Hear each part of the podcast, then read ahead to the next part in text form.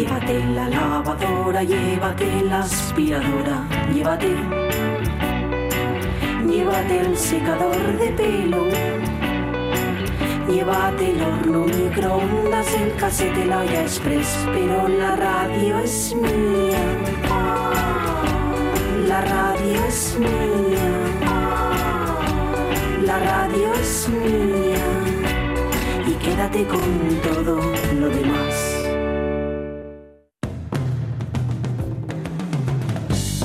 La radio es mía. Pachi Poncela.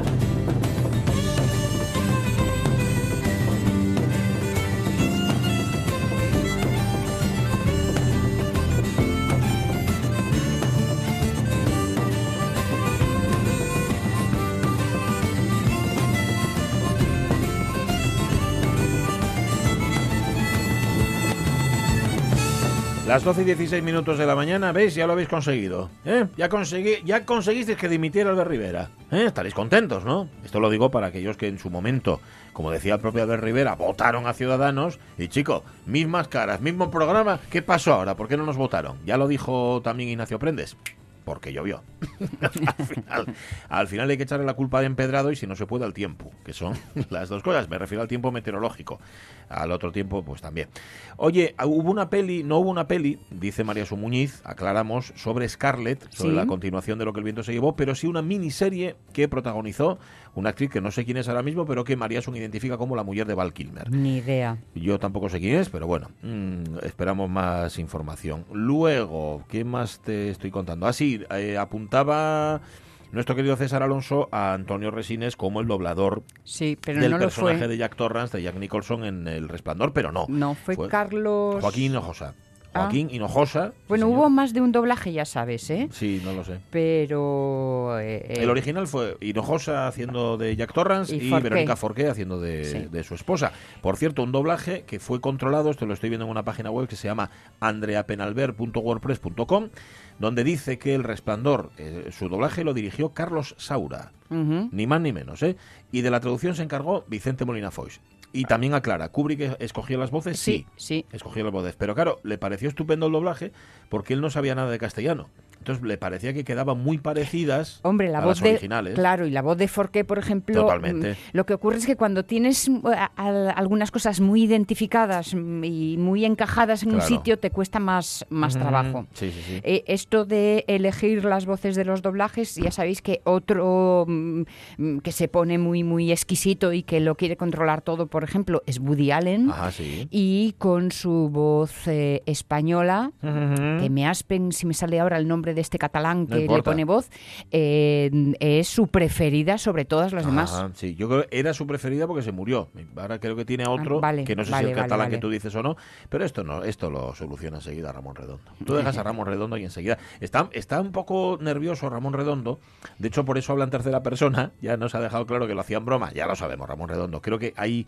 pocas personas menos proclives a la soberbia que tú, así que no te pienses que no te comparamos con, yo que sé, con Diango o alguien así. Está tenso porque el viernes, bueno, esta semana salimos mucho. O sea, esta Sí, semana va a sí. ser de Es- no parar. No Eh, la, que tenemos por delante, pues dos días. Dos, Dos de días, cinco, imagínate. Sí, señor. El miércoles, el jueves, perdón, a la semana del Impulso TIC, Sí. allí en Avilés, y el, Y el viernes, viernes a la cine. inauguración del Festival de Cine. Lo del Impulso TIC a Ramón Redondo le da un poco igual, yo creo, pero lo del Festival de Cine no. Y entonces va a estar con nosotros en el programa de inauguración del Festival de Cine, Eso es. que va a ser, vamos, un programa de mucho Ya tenemos alguna cosina por ahí concretada. sí, sí, sí. ¿eh? Y yo creo que si no me, me adelanto, aunque luego por si acaso. Dilo. Alterio. ¿Alterio? Sí. Oh, Ernesto Alterio. Qué bárbaro. Bueno, pues eso va a ser uno de ellos solamente, uno, de Uno, los uno, invitados. solo uno. Vaya lujo. Y vamos a mirar mucho para casa, ¿eh? Ajá, Hombre, sí, yo claro, creo que pues de merece, aquí. porque además hay eh, largos y cortos en secciones oficiales hechos en Claro, casa y esas no, cosas. Oye, que Me parece lo suyo. patria, ¿no? Y para eso está también el Festival Internacional de Cine de Gijón, que es internacional, pero no olvida todo lo contrario.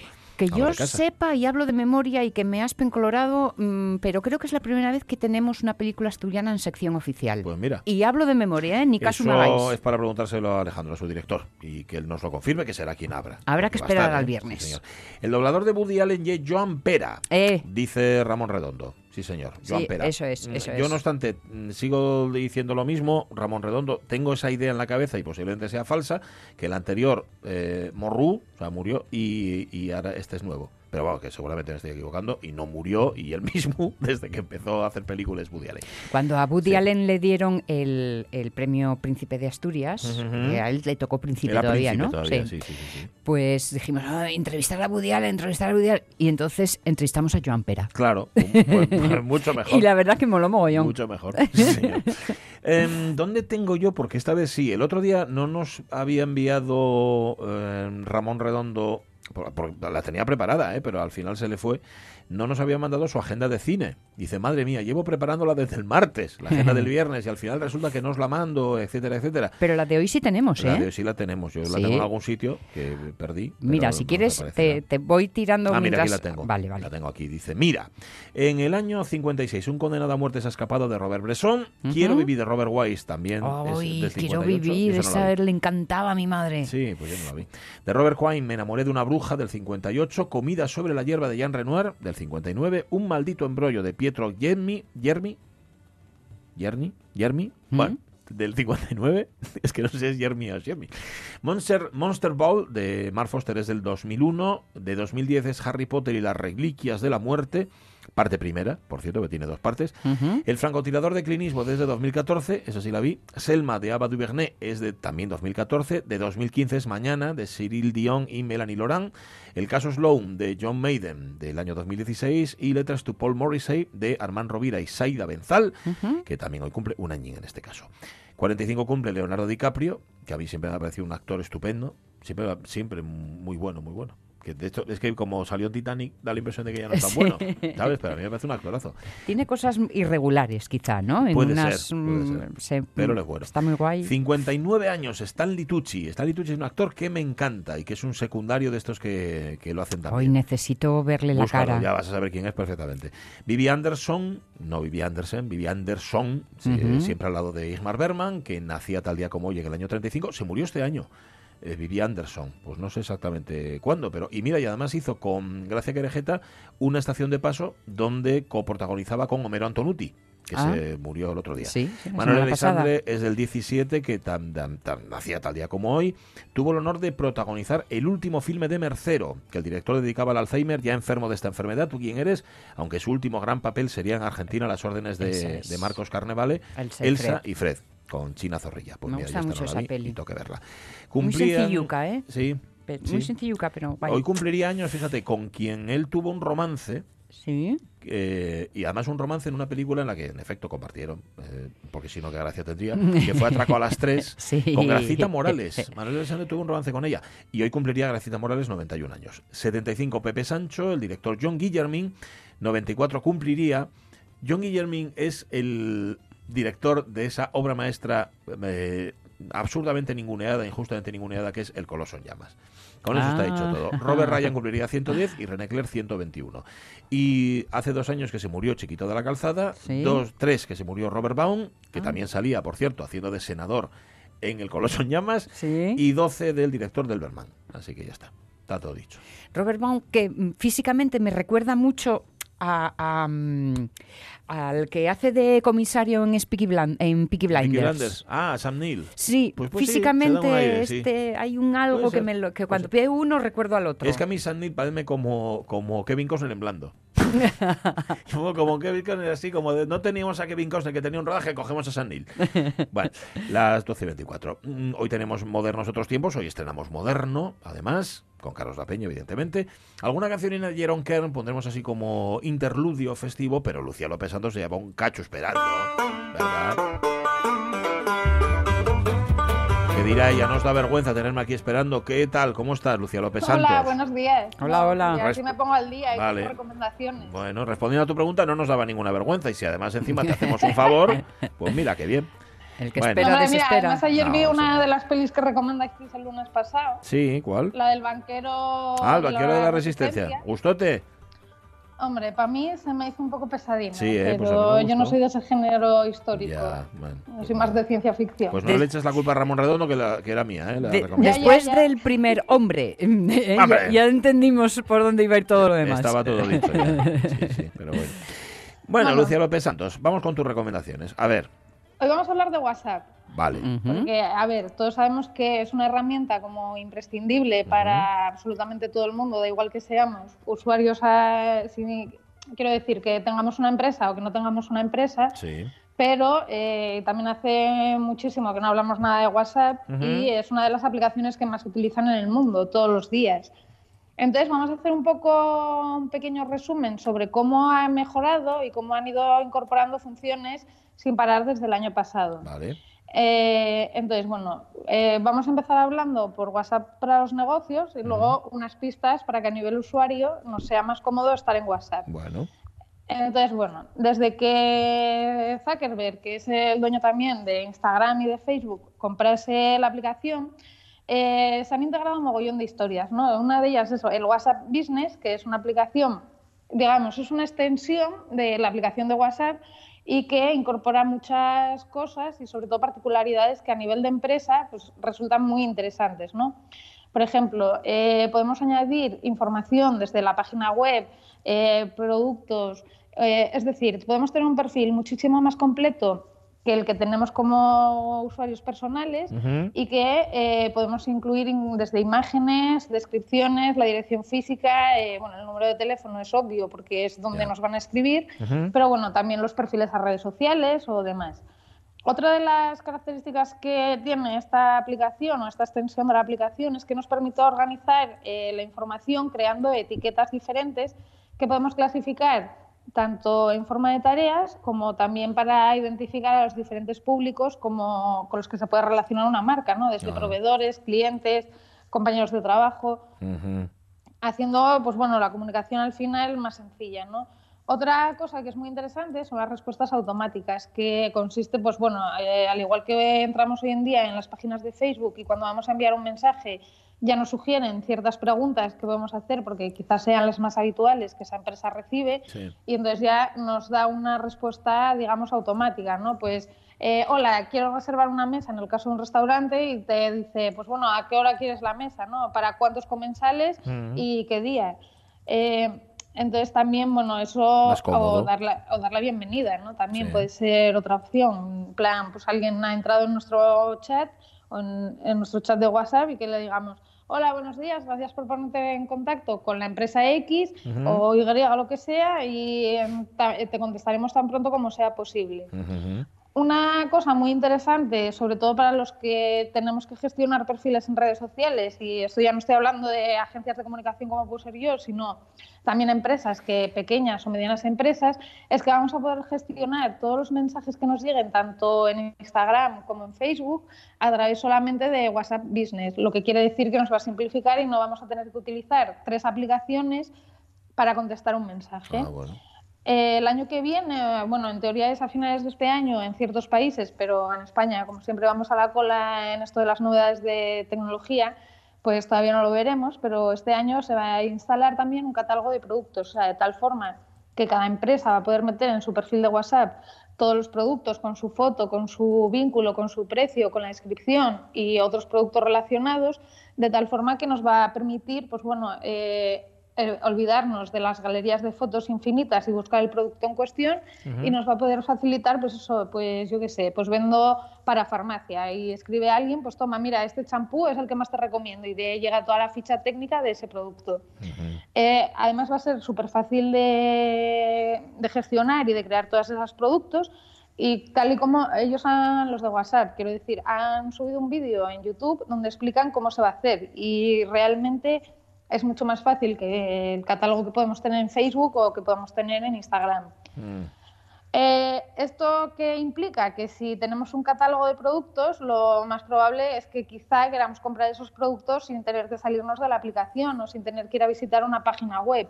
Entonces, también van a hacer un- una especie de gestión de dinero en el que va a ser una venta P2P, es decir, de persona a persona. Y que esto sobre todo se va a instalar en la India y en México de momento, o sea, porque son los públicos que más usuarios tiene y que más activos están al parecer. Entonces, bueno, Ah. eh, la idea es que nosotros vamos a poder mandar dinero o recibir dinero, de, o- es decir, vender y comprar a través de WhatsApp. Y esto sí que es verdad que es una tendencia que se está utilizando ya en casi todas las redes sociales. Hace poco hablábamos en el caso de Facebook que se había inventado una moneda muy similar al Bitcoin. Sí. Y que, pues bueno, al final esto, pues lo que generamos es que pues haya una riqueza diferente, ¿no? Y evitar a veces a los bancos. Entonces, bueno, ya eh, eso como a nivel empresa, ¿no? Y a nivel usuario particular, eh, una de las cosas que más nos puede enfermar de WhatsApp es eh, los grupos en los que nos meten.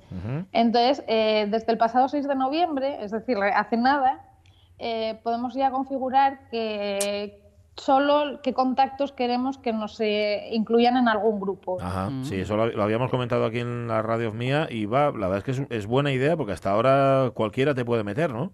Es tremenda, sí, sí. Eh, tú puedes configurar exactamente, o sea, digamos, puedes poner que todo el mundo te invita a un grupo, y solamente tus contactos o mis contactos excepto, o sea, porque hay gente como que es más predispuesta a crear grupos para cualquier cosa, ¿no? Tienes un cumpleaños de fulano, pues eh, los regalos de fulano el de Mengano, los jolín, que llega un momento que dices, a ver, si mira, quitamos a uno, ponemos a otro y ya está. Pero dejadme, dejadme una, una, pregunta tontísima. ¿Qué pasa? ¿Que al grupo te añaden sin tu consentimiento previo? Porque que te propongan para un grupo me parece normal, el que propone, propone, pero que uno pueda decidir finalmente sí o no, me quedo o no. Sí, claro, hasta ahora te metían porque sí, ahora ya no. Ahora nosotros podemos decir que X contactos no nos inviten a, no nos metan en grupos y entonces nos llega una, ya, pero de esta forma diciendo fulanito te ha invitado a estar en este grupo. ¿Quieres estar en este grupo o no? Claro, que sería como lo propio por parte de todos, no que yo tenga que vetar a fulanito a manganito porque de fulanito igual quiero unas cosas sí y otras no. Ya. Pues eh, ahora ya sí que lo podemos hacer. Nos llega una invitación, si lo tenemos bloqueado, bueno, bloqueado, si tenemos ese contacto seleccionado, como que no queremos que nos incluya en grupos, y nos llega la invitación y nos dice, oye, invitación, te invito a mi grupo en WhatsApp, ¿quieres unirte? ¿Sí o no? Mm. Entonces ya somos nosotros los que decidimos. Eh, eso sí que es verdad que hay que configurarlo porque de forma predeterminada viene que todo el mundo nos pueda meter en grupos. Entonces, eh, nada, pero es muy sencillo porque sería entrar en ajustes, cuenta y privacidad. Y una vez ahí meterse en grupos y decir, quiero que me añadan esta gente o esta otra que no se les ocurra nunca sin que me avisen primero, ¿no? Mm. Por ejemplo, pueden ser, eh, yo qué sé, pues los padres de los críos que van al cole, que son muy propensos también a crear grupos de WhatsApp y generan un montón de problemas que no dejamos de ver. Eh, otra, de, las cosas sería el modo vacaciones en WhatsApp. Ah. Esto es una especie de, como digamos, lo del modo de vacaciones del email y nosotros lo podemos configurar qué días, con qué contactos y qué mensaje enviar y entonces esos chats, que da igual que sean grupos, que sean chats individuales, quedarían archivados de tal forma que no nos llega la notificación a no ser que nosotros accedamos ahí y que digamos, hoy pues mira, voy a ver si me han escrito en este grupo. Entras y ya ves si te han escrito o no y en el caso de que te escriban si te apetece contestar o no. Eh, otra cosa, bueno, ya al final es que la cuestión es que nos tenemos que acotar un poco, ¿no? Porque las, hoy en día, como tenemos WhatsApp, estamos disponibles al 100% 24/7 y eso no puede ser así. Y no puede ser así porque necesitamos desconectar mentalmente muchas veces. Eh, si nos vamos de vacaciones, nos vamos de vacaciones. Y sí que es verdad que la mayoría utilizamos el móvil personal y el del trabajo en la misma tarjeta SIM, eh, esto es el mismo número de teléfono y dices, jo, es que tengo que desconectar un poco. Entonces el modo vacaciones pues quizás sea interesante en ese sentido de despejar un poco la mente y hacer las cosas con sentido común. Sí que es verdad que todas estas nuevas tecnologías al final eh, son nuevas y que decimos, jo, malditas tecnologías y malditas redes sociales, ya, pero al final es lo mismo que, antes teníamos que mandar una carta y esperar a que llegara, qué tal y qué cual, y vivías a lo mejor con más incertidumbre que hoy en día que puedes mandar una foto rápidamente o un mensaje o se te pinchaba el coche y tenías que ir andando hasta el pueblo más cercano, ¿no? La tecnología en cuestión nos ha facilitado la vida, pero tenemos que saber utilizarla con responsabilidad. Eh, nos vamos de las vacaciones, olvidarnos, en Francia de hecho, eh, desde hace un par de años ya lo tienen prohibido acceder al email, de hecho, si accedemos, pues tenemos como una especie de multa o, de aviso en la empresa. Y bueno, al final es eso, aplicar el sentido común a las Ni redes sociales y a la tecnología. Ni más ni menos. Lo que pasa es que está, es más fácil aplicar el sentido común cuando te dan herramientas para hacerlo, como es el caso, ¿no? Exactamente, sí. Vale, pues eso. Pero Por bueno, ejemplo, no las tecnologías también van aprendiendo. Claro, claro, eh, de eso se trata. No es de sentido común lo que decía Sonia, que cualquiera te pueda coger, meterte en un grupo, cosa que por cierto en Facebook, si no me equivoco, sigue pasando, ¿no? A mí me Sí, tienen pero metido bueno, en cada... Facebook también puedes seleccionar eh, lo mismo, ¿eh? Puedes Ya. decir, oye, pues acepto o no acepto la invitación a tu grupo. Ujú. Igual que cuando te vas a unir, eres el administrador el que dice, oye, pues tú puedes o no puedes. En base a qué criterios ya, eso ya es cuestión ya de cada uno. cosa, sí señora. Gracias, Lucia López Santos. Y dos besos gordos. Cuídate mucho. Igualmente, que tengáis muy buena semana. Venga, y tú, chao, Adiós, chao, chao. adiós.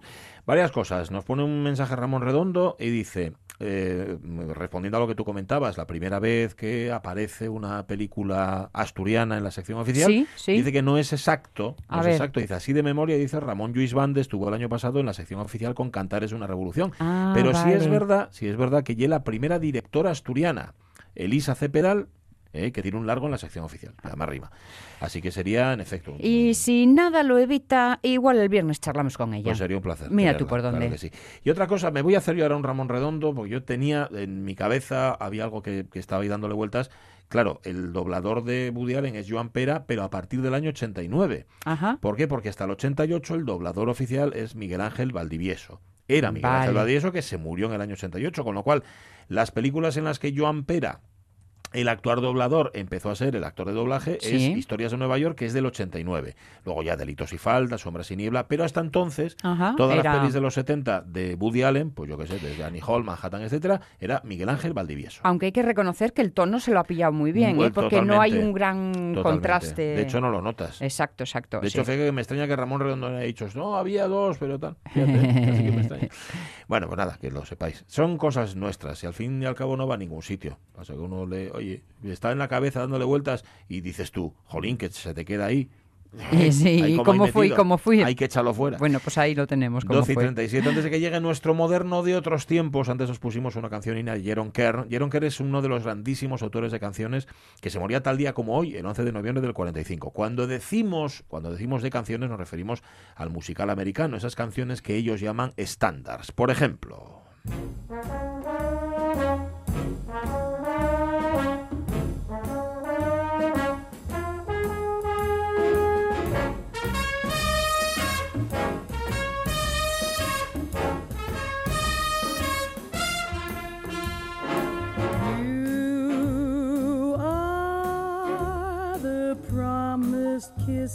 of springtime that makes the lonely winter seem long. You are the breathless hush of evening that trembles on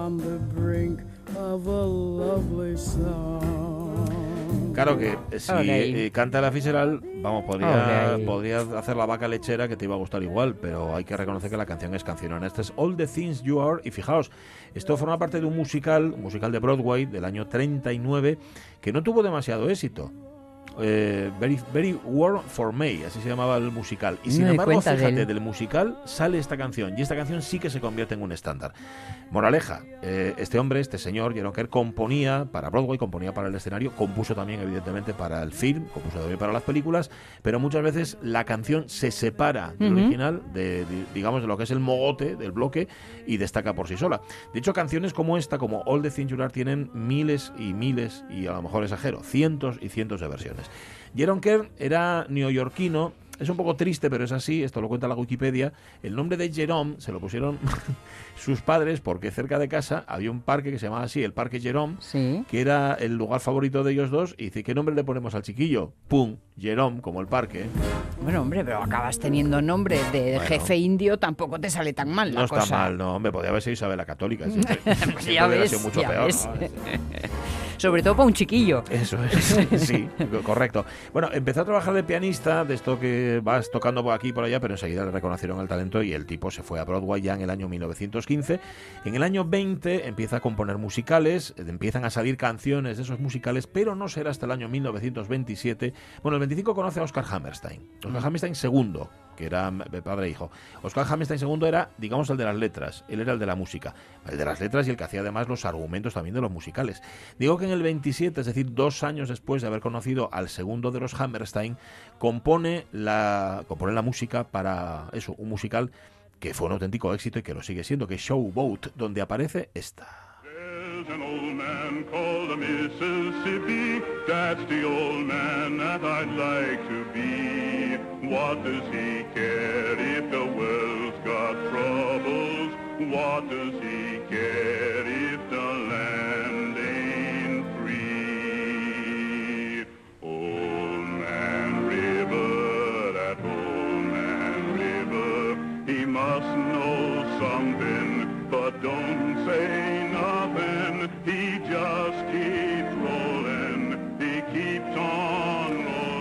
Este que, no salió el en, River. en películas varias, muchas, En un- múltiples. En un, montón. Y es un- además una de las canciones favoritas en el repertorio de bajos y barítonos, porque ahí puede No lucir sus graves, como lo hacía Sí. Paul Robeson en esta, que es la original, por cierto. O casi.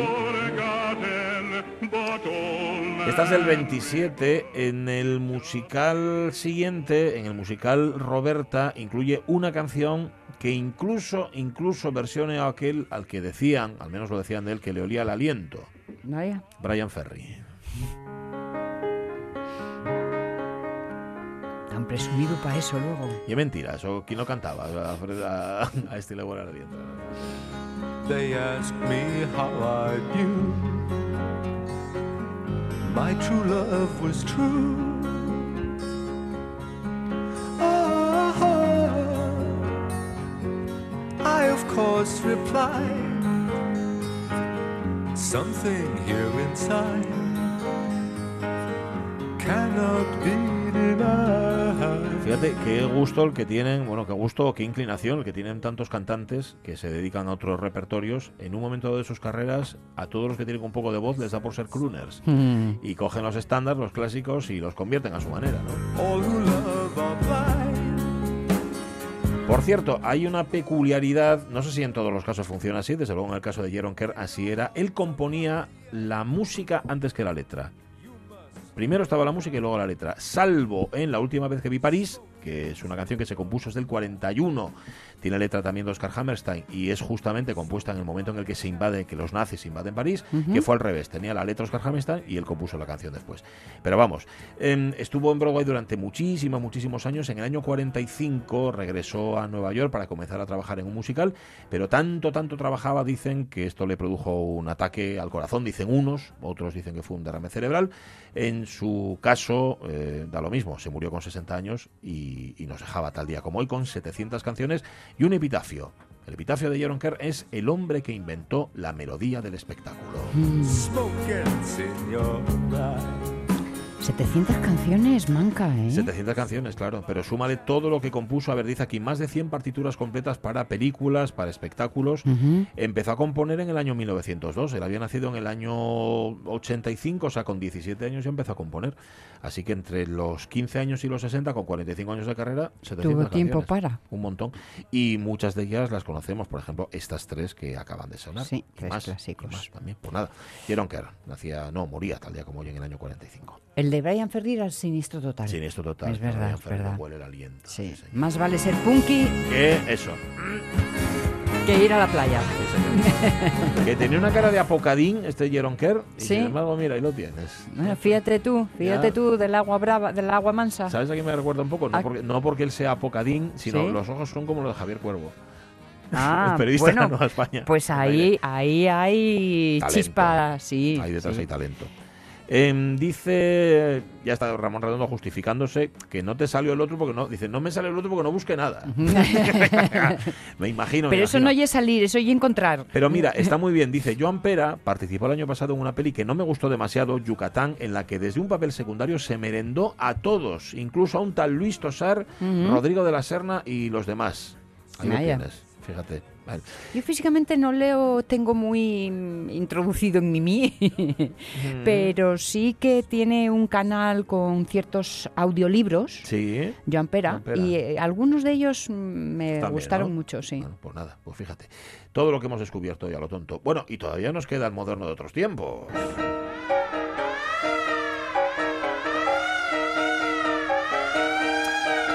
Que ¿Cómo por- estás? Eh, ay, que- perdón, perdón, que no quería interrumpir el saludo, pero por lo que he visto, hoy que despedíamos a Carlos Blanco, un protagonista también así un poco en el mundo de la varieté, del ¿o qué? Sí, del transformismo, ¿no? De alguna manera. Pero bueno, ahora nos lo va a contar La Peña. Carlos La Peña, buenos días. Buenos días. Oye, era, era siniestro total. decían total, sí, sí, sí, sí. Correcto, Sí, que en ese sí, momento sí. ya sabes lo que es la repentización, que no te sale nunca lo que estás buscando. Pues sí, señor. Bueno, un mes entero ¿eh? le hemos dedicado a Luis Moro Gottschalk en este Modernos Otros Tiempos, que era el eslabón perdido entre el piano romántico y el jazz. Y hoy viene un auténtico pionero. Este era un precursor, un precursor de Mortadelo. ¿m? O sea, el, artista de variedades que inventó el transformismo como género teatral y además, por el mismo precio, bautizó un desorden psiquiátrico y también un sombrero. Estamos hablando, Carlos Apeña, de Leopoldo Fregoli. Sí, y además el sombrero al que prestó su nombre, el famoso y elegante sombrero Fregoli, fue diseñado en Gijón en 1914, en la Anda. fábrica de sombreros de la calzada. Madre mía. Una casa fundada en 1903 en la que trabajaban varios italianos que obsequiaron así a su popular compatriota, porque Leopoldo Fregoli era italiano y aparte de esto era cantante, era transformista, mimo y ventríloco.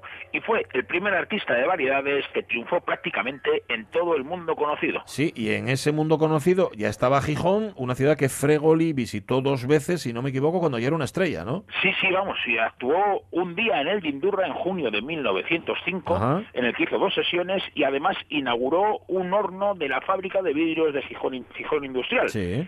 que también está la calzada, y volvió en julio de 1914 para hacer 10 funciones en cinco días con lleno absoluto y entradas económicas a petición del propio artista, y además recibir pues el sombrero que llevaba su nombre. Ajá.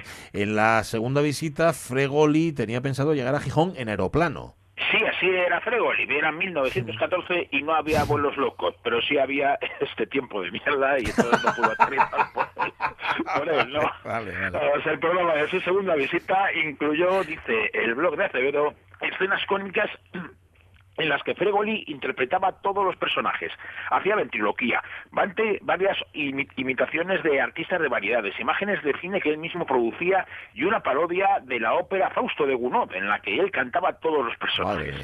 La prensa no recoge cuántos personajes inter- interpretó en el Teatro de Indurra, pero lo habitual era que encarnara en- por aquellos años como unos 50 con unos 80 cambios de caracterización.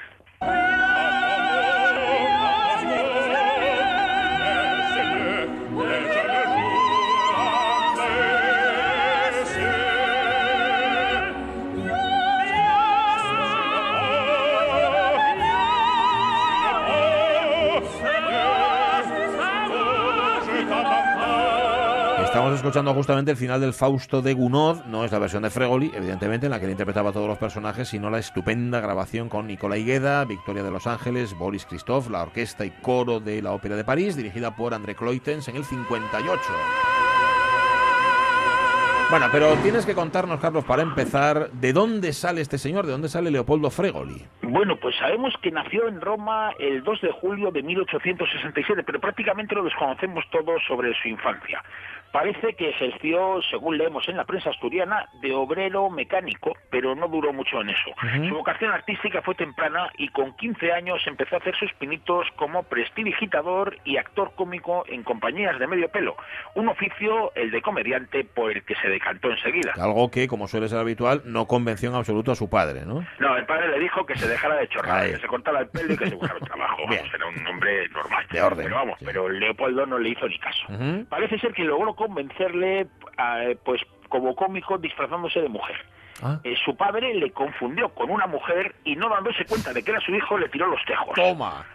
Fregoli se identificó y para nuestra suerte el padre, quizás convencido de la valía de su retoño o quizás temeroso de que este fuera con el cuento a su esposa de que se le dedicaba a tirarle los tejos a su hijo cuando se travestía, aceptó que Fregoli fuera comediante. Qué bueno. Bueno, estamos en el siglo XIX y se acostumbraba a interrumpir la vida de los jóvenes con la mili. Sí, vamos, con esta absoluta idiotez que encima algunos quieren que vuelva, pero vamos. Sí, sí. Estábamos en 1887 y Fregoli, que tenía 20 años, tuvo que irse a la mili, a una mili interminable, bien alejada de casa y con un calor más perjudicial para el cerebro que el propio reglamento militar.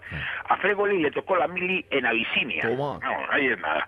Y como era un sitio muy aburrido, pues dedicó las interminables horas de servicio de guardias y tonterías de estas en perfeccionar sus habilidades artísticas.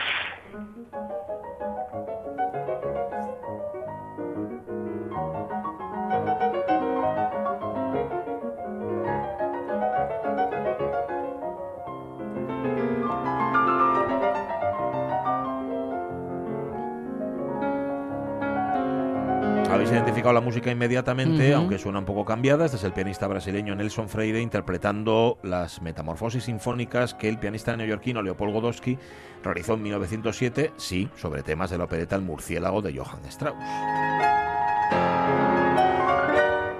Pues estando ahí en la Mili, justamente en Abisinia, Fregoli fue donde hizo su debut como artista de variedades, ¿verdad? Sí, para combatir el aburrimiento de esos hombres, el general Valdisera, que así era como se llamaba el jefe, contrató una compañía de cómicos que, que no llegó porque bah, se les había perdido en, en Abisinia. Ya. Y Fregoli, que era el graciosillo de la compañía, se ofreció para sustituirlos. Nadie le echó de menos a los cómicos oficiales. Nuestro moderno, solo en el escenario, desplegó todo su ingenio y logró un éxito morrocotudo de sus transformaciones, canciones y trucos de magia. El éxito ante sus compañeros le llevó a Massaua, que era la capital de la colonia, que era también centro de descanso y diversión de las tropas italianas en el África Oriental. Sí, con gran tino, el general Valdisera le recomendó para que se convirtiera en el actor principal del teatro de Massaua. Fregoli triunfó allí, hasta el punto de que cuando terminó la mili aún permaneció, permaneció como coordinador de las actuaciones tanto del teatro como del propio casino. Reunió una gran cantidad de disfraces y se especializó en transformarse. Él solo podía llenar un espectáculo de larga duración interpretando obras en las que interpretaba todos los personajes, hacía monólogos o interpretaba a personajes célebres. ¿Y qué pasó? Pues que creció tanto ahí en Massaua como artista que Eritrea se le quedó pequeña. ¿Y qué hizo? Regresar a Italia en 1891. Sí, vamos, una Italia en la que se convierte en la gran estrella de las variedades, en el primer gran showman de la historia. Todo el país quiere verle transformarse a la velocidad del rayo, hacer magia y cantar con todo tipo de tesituras vocales. Monta dos compañías, la Compañía di Varietà Internazionale y la Compañía Fin de Século, pero Ujú. aunque a veces resulte difícil de creer por lo rápido de los cambios, por mucha compañía que tuviera, solo él pisa el escenario. Aún se dice en Barcelona aquello de este tipo es más rápido que el Fregoli.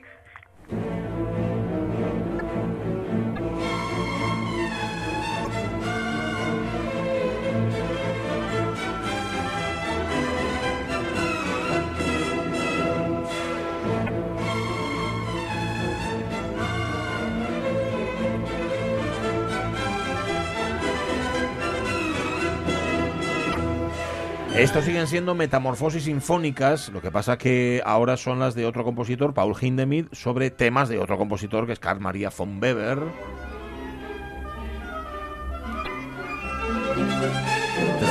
Alegro que actúa de primer movimiento de estas metamorfosis. Bueno, tras seducir a Italia, Fregoli se lanza a, lo- a lo siguiente que era conquistar el mundo. ¿Mm? Sí, entre 1894 y 1895 Fregoli triunfa en Brasil y triunfa en España.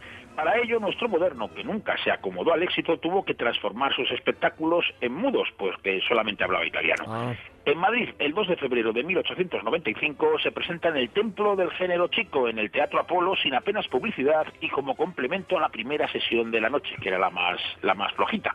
El triunfo fue tal que durante más de dos meses dejó a gente en la calle dos veces al día y consiguió que los reventas se forraran. Vamos, las populares entradas de, de 3 reales, de 75 céntimos, se pagaban en la reventa a 6 pesetas cuando actuaba Fregoli. El simpático y polifacético transformista atraía por igual al pueblo que a las marquesas. A ver, para que nos hagamos una idea, Carlos, ¿cómo era un espectáculo de Fregoli ahí en el Apolo? Bueno, pues lo decía la, la- la revista La Época, lo definía como un tour de force, como un colmo de agilidad, destreza y rapidez en la transformación. Como un relámpago aparece y desaparece sin ofrecer jamás síntomas de fatigarse lo más mínimo. Fregoli entusiasma al público de Apolo, sobre todo por la facilidad con que habla, canta y acciona a los personajes que representa. Su voz tiene todos los registros, desde el bajo a la agudísima soprano. 1895, así se recuerda en el Apolo como el año de Fregoli, Ajá. donde estuvo allí hasta el día 6 de abril. Ajá. Bueno, sigue su gira que le va a hacer triunfar al año siguiente en el Olimpia de Nueva York y también en Cuba. Sí, pero la capital mundial del teatro de variedades no era todavía Nueva York, estaba en Londres, que es una plaza que todavía le falta en su, en su lista, ¿no? Y en una nueva visita a Madrid, Alfred Mull, el gerente de la Alhambra Theatre de Londres, le ve y le ofrece un contrato exorbitante de 350 libras semanales, un, sibro- un sueldo que no cobraba ni siquiera la Patti, Adelina Patti, la que hablábamos el otro día, la gran soprano de la historia. Fregoli, que tampoco hablaba inglés, mejoró su mímica y obtuvo el mayor triunfo que un artista artista de variedades había logrado en la ciudad de Zames- del Támesis. Llegó incluso a memorizar algunas frases en inglés para sus imitaciones de Verdi, de Wagner, de Rossini, de Víctor Hugo, del primer ministro Gladstone o del canciller Bismarck. Bueno, era tan rápido Fregoli que, claro, aquí siempre hay mucho listo, que el público, hombre, siempre sospechó que usaba dobles. Sí, pero en Londres demostró que eso eran insidias, ¿no? Porque el transformista invi- invitó a periodistas e incrédulos para que vieran su espectáculo entre cajas. Al verle trabajar, pues tuvieron que retractarse de sus sospechas.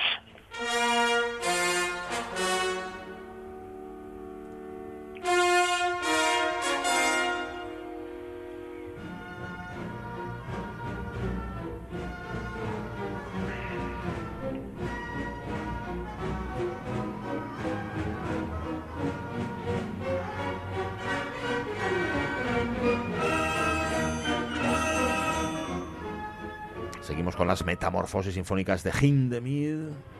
Este es su último movimiento, absolutamente vibrante. Esta es la marcha con la que termina esta obra. Pero bueno, tú lo decías antes, Fregoli nunca fue un artista que se acomodara con el éxito, él siguió mejorando su espectáculo.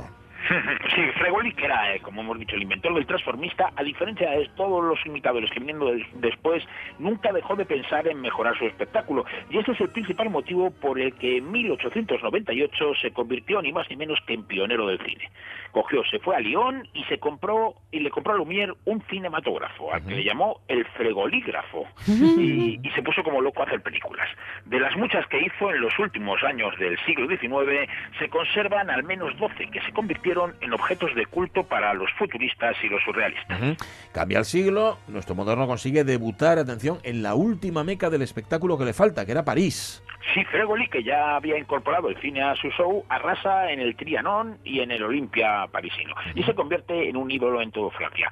Aunque sigue en una permanente gira, pues decide establecerse también ya en Italia. Bueno, le quedan muchas actuaciones todavía en Rusia, en Europa, en Sudamérica, hasta que en la cresta de la ola decide parar su fregolístico ritmo. Brasil, nuestro moderno decide retirarse del espectáculo. Hay versiones diferentes sobre la fecha, pero vamos, podría ser eh, según unos en 1925 y según otros en 1922. En cualquier caso, en el mejor de los casos, Fregoli ya tenía 55 años y ya estaba muy currado. Claro. Además, pues su legado no corría peligro. El transformismo, el arte que él inventó, funciona a las mil maravillas y tiene imitadores en todo el mundo. Además, la fregolimanía sigue en boga y es la principal influencia en el teatro futurista italiano. Disfrutando de lo conseguido, Fregoli se, estalla- se instala en Viarreggio, en la Toscana, donde escribirá sus memorias, que por cierto, a ver si alguien publica en castellano, carajo, y morirá el 26 de noviembre de 1936.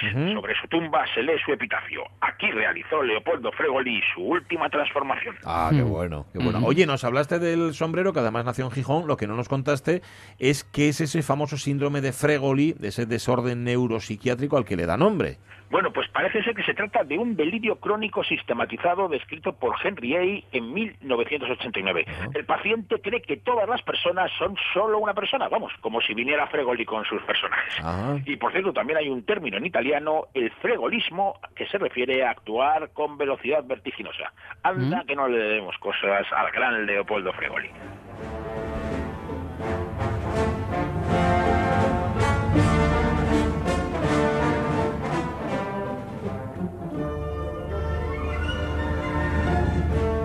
Pues sí, al que, fíjate, han liquidado en un solo programa, pero es que ha sido tan intenso y tan variado que casi casi como un fregoli, ¿no? En estos minutillos han pasado tantas y tantas cosas, hemos visto mucho. Eh, gracias, Carlos La Peña. Vete pensando ya el de la semana que viene. Claro, claro. Un abrazo muy fuerte. Adiós, Chao, un abrazo chao. fuerte. Adiós, adiós, adiós. Es que encima tiene nombre para hacer Fregoli, vueltas, ¿eh? perfecto, sí, sí. Que además que se llamaba así, parece ser, no era seudónimo, ¿no?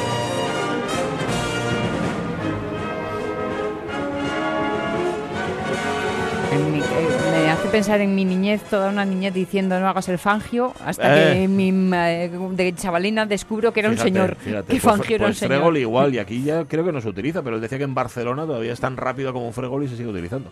Bueno, marchamos. Volvemos mañana a partir de las 10. Aquí estaremos hasta la 1. Sonia Avellaneda, Jorge Alonso, Marca Unedo. Adiós, Avellaneda. Hasta mañana a todos. Ahora las noticias Pachi y luego Poncela. el tren de RPA. Que seáis muy felices. ¡Adiós!